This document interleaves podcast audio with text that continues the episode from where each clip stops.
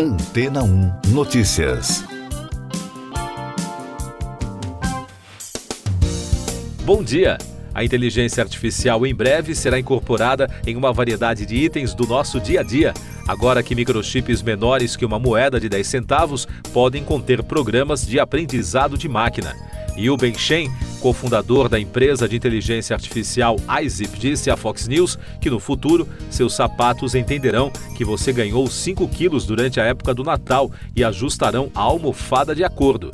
Os capacetes de segurança vão entender quando os trabalhadores estiverem cansados e vão lembrar os funcionários de fazerem uma pausa. E além disso, será possível colocar IA nos micro-ondas para que as pessoas possam interagir com o eletrodoméstico.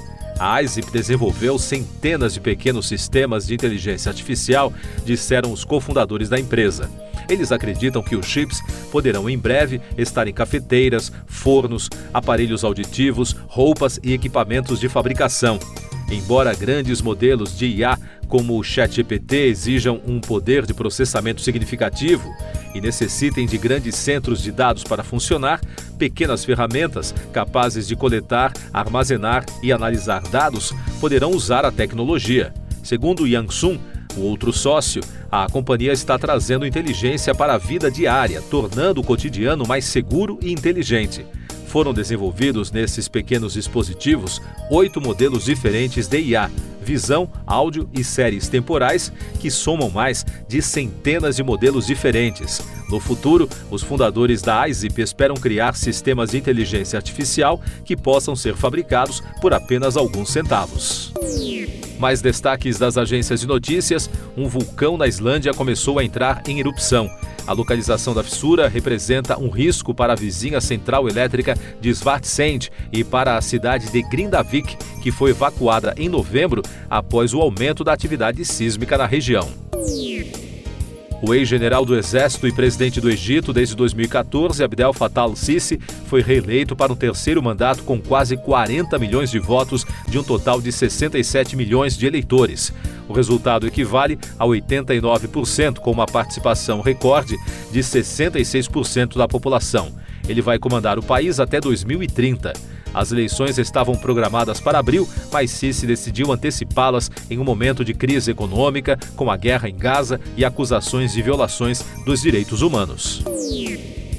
Os 27 países da União Europeia adotaram um novo pacote de sanções contra a Rússia, que inclui a proibição das importações de diamantes do país em consequência da invasão da Ucrânia. O objetivo deste 12º pacote é combater a evasão das sanções adotadas anteriormente. A presidente da Comissão Europeia, Ursula von der Leyen, comemorou a adoção da rodada de sanções em uma mensagem no X. O grupo hacker russo Lockbit reivindicou o ataque que vem atingindo nos últimos dias os serviços da administração pública da Itália. Segundo a agência de notícias ANSA, foi usado um ransomware que sequestra dados. Os criminosos pediram resgate em criptomoedas ao provedor que hospeda serviços da empresa privada que atende a 1.300 postos, que incluem prefeituras, províncias e agências do governo. A ação pode atrasar o pagamento de funcionários neste mês de dezembro e janeiro, em alguns casos. Destaques de economia e negócios. Integrante do Conselho do Banco Central Europeu, Isabel Snabel, disse que a inflação caiu rapidamente na zona do euro em decorrência do mais rápido ciclo de altas de juros. Segundo a autoridade monetária, o foco agora está na última etapa de levá-la à meta de 2% ao ano. Schnabel afirmou que a desaceleração da inflação será mais gradual daqui para frente, de acordo com o que projetam os economistas. E o relatório Brasil 2023 da Organização para a Cooperação e Desenvolvimento Econômico afirma que mais planejamento e coordenação entre governo federal e subnacionais tem potencial de aumentar os investimentos em infraestrutura. Além disso, a redução de riscos associados aos projetos poderia incrementar o financiamento privado e internacional. O documento destaca que esse tipo de investimento no Brasil é baixo na comparação internacional e até diminuiu neste ano. Eu sou João Carlos Santana e você está ouvindo o podcast Antena 1 Notícias, agora com os destaques das rádios pelo mundo, começando com informações de Londres, da rede LBC. O primeiro-ministro britânico Rishi Sunak intensificou o apelo do governo do Reino Unido a um cessar-fogo sustentável com maior acesso à tão necessária ajuda humanitária para a faixa de Gaza. A administração de Benjamin Netanyahu enfrenta uma crescente preocupação internacional sobre a escalada das vítimas civis. A emissora britânica lembrou que os Estados Unidos, principal aliado de Israel, também expressaram crescente desconforto quanto à condução da guerra. Outro destaque da LBC o presidente russo Vladimir Putin apresentou documentos à Comissão Eleitoral Central da Rússia para se registrar como candidato nas eleições presidenciais de 2024. Os apoiadores do atual presidente o nomearam formalmente no sábado para concorrer nas eleições presidenciais como candidato independente.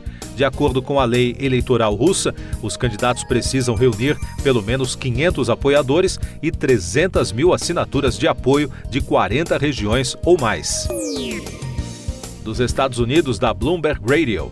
Mais de 40 bilhões de dólares em fusões e aquisições foram lançados na segunda-feira, incluindo propostas preliminares que ainda não foram finalizadas, segundo dados compilados pela agência de notícias. Isso se compara a ao menos 10 bilhões de dólares na última segunda-feira antes do Natal de 2022. As empresas divulgaram uma enxurrada de fusões e aquisições naquele que provavelmente foi o último grande dia para anúncios de negócios em 2023, encerrando o ano em alta após meses de volumes decepcionantes, destacou a agência Bloomberg. Ainda dos Estados Unidos, da Fox News Radio, Priscilla Presley disse à agência Fox que Elvis iniciou um relacionamento com ela aos 14 anos porque ele estava muito solitário. A viúva do rei do rock conheceu o cantor numa festa na Alemanha quando ele servia ao exército. Priscila explicou que ele tinha acabado de perder a mãe na época. No filme Priscila, dirigido por Sofia Coppola, que chega oficialmente aos cinemas em 4 de janeiro, os holofotes estão na mulher do artista, interpretada por Kaylee Spain, durante os anos 1960 e 1970.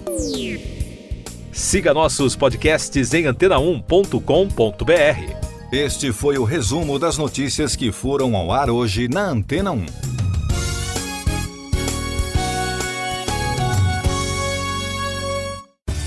Depois de tanto conteúdo legal, que tal se hidratar com água rocha branca?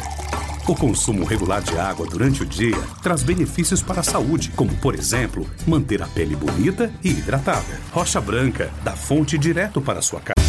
Depois de tanto conteúdo legal, que tal se hidratar com água rocha branca? O consumo regular de água durante o dia traz benefícios para a saúde, como, por exemplo, manter a pele bonita e hidratada. Rocha Branca, da fonte direto para a sua casa.